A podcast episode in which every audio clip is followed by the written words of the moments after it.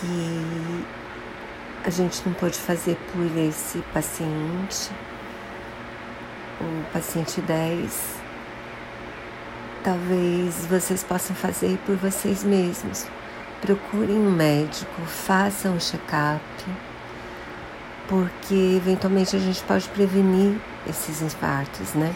Se a gente trata colesterol, se a gente trata diabetes, se a gente trata pressão, se a gente para de fumar, se a gente melhora os hábitos, tudo isso faz diferença e previne doença, né? Esse paciente que morreu, mesmo sendo socorrido, porque teve um infarto que a gente chama de fulminante,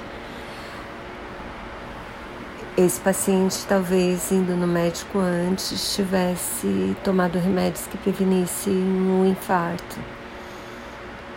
E acho que é isso que ele deixa de lição pra gente.